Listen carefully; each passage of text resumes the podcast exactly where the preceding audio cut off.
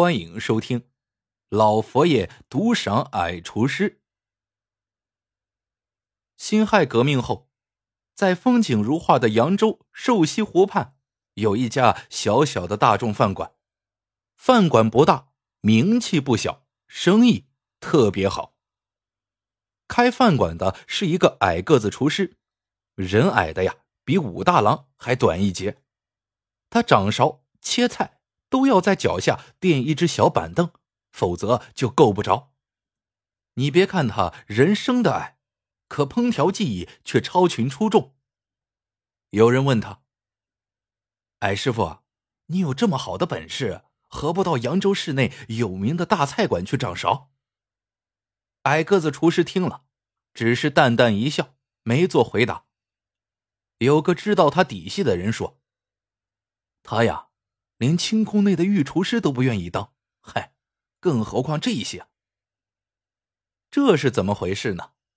原来矮个子厨师就出生在这古老的瘦西湖畔，从小跟着父亲在赫赫有名的天津江南第一楼学了一手烹调绝技，是当时同行中的佼佼者。父亲死后，他负债回家，这时恰逢清宫招聘御厨师。他变卖了所有的土地房产，到京城去应考，结果被御膳房录取为专门侍奉慈禧太后的御厨师。有一年的农历三月初三，是观音大士诞辰之日，那个作恶多端的慈禧太后要戒斋沐浴、吃素念经，表示对观音大士的虔诚。他传下懿旨，命御膳房内的一百个厨师，到时每人烹调一样拿手素菜。到时自己端着，任凭慈禧挑选，选中者重重有赏；若一只也选不中，便以对观音大士不敬来问罪。一旨传下，御膳房内好似大祸临头。这时，矮个子厨师正回家休息，得到这个消息，急得和妻子三天三夜没睡个好觉。他俩苦思冥想，才想出个办法。等到第三天一早，便进宫去了。宫廷之中门禁森严，进出御膳房更是搜查严格。矮个子厨师走进御膳房时，连贴身衣裤、鞋袜都被仔仔细细搜查了一遍。第二天上午，掌膳太监一声吆喝，御厨师们各自端好做好的拿手好菜，排着队，低着头，一个个走过慈禧面前。任他挑选，谁知厨师走过了九十九个，慈禧连眼皮都没抬一抬，这可急坏了守在一旁的掌膳太监。现在只剩下最后一个了，如果今天太后一只菜也没选中，那个饿坏太后、亵渎观音大士的罪名，谁担当得了？弄不好脑袋也要搬家呀！掌御膳的太监正在惊恐万状时。矮个子厨师走过来了，别的厨师都是端着菜低着头，他因为人生的矮，只得挺着胸抬着头，将做好的菜顶在头上。当他走到店门口时，因为门槛很高，他人矮，跨时很费力，他怕把顶在头上的菜给弄翻了，于是就将双手举过头，做了一个扶正的手势。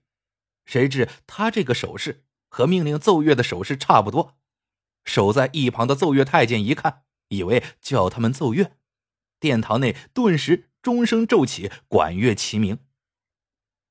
那个慈禧太后看上去像在闭目养神，实际上也在瞅着从他面前走过的厨师，瞅着瞅着没中意的，他气得闭上了眼睛。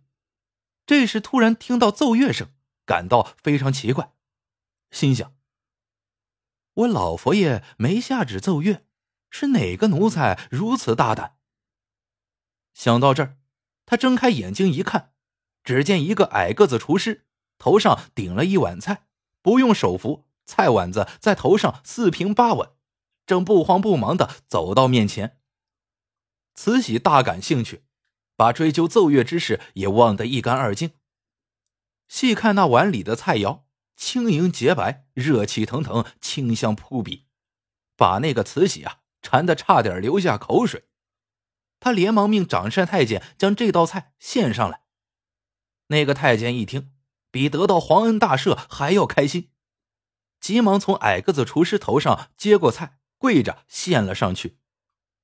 慈禧做了半天，肚子也有点饿了，一尝此菜，真是觉得清爽可口，鲜美无比，胃口大开。用完素斋，顿觉爽口清新，心中大悦。便立即传旨赏掌膳太监白银五十两，御膳士每人赏银十两，并且传旨要矮个子厨师立即觐见老佛爷。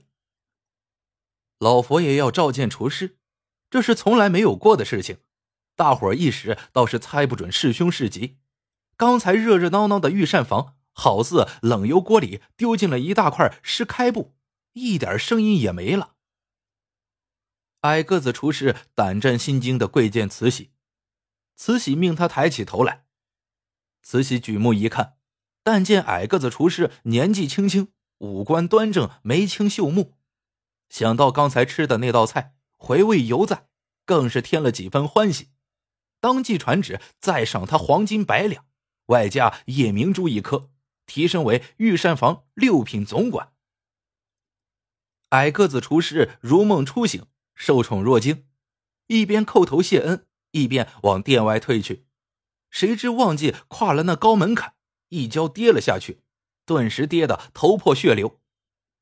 慈禧传旨，特准送他去太医院医治，然后派心腹太监护送回家。谁知三天后，家人过来禀报说，矮个子厨师因为伤势过重，不治身亡。慈禧听了，不胜惋惜。就赏赐重金，命他妻子福陵返乡厚葬。其实啊，矮个子厨师没有死，而是逃跑了。这倒怪了，他才受到老佛爷的封赏，为啥私下逃跑了呢？原来他这次烧的这道菜可是花了大血本。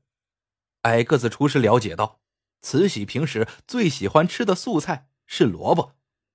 可是要把萝卜烧的能被他选中，那可不是一件容易办到的事情。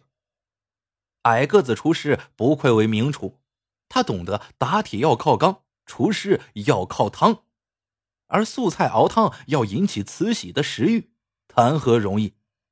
怎么办？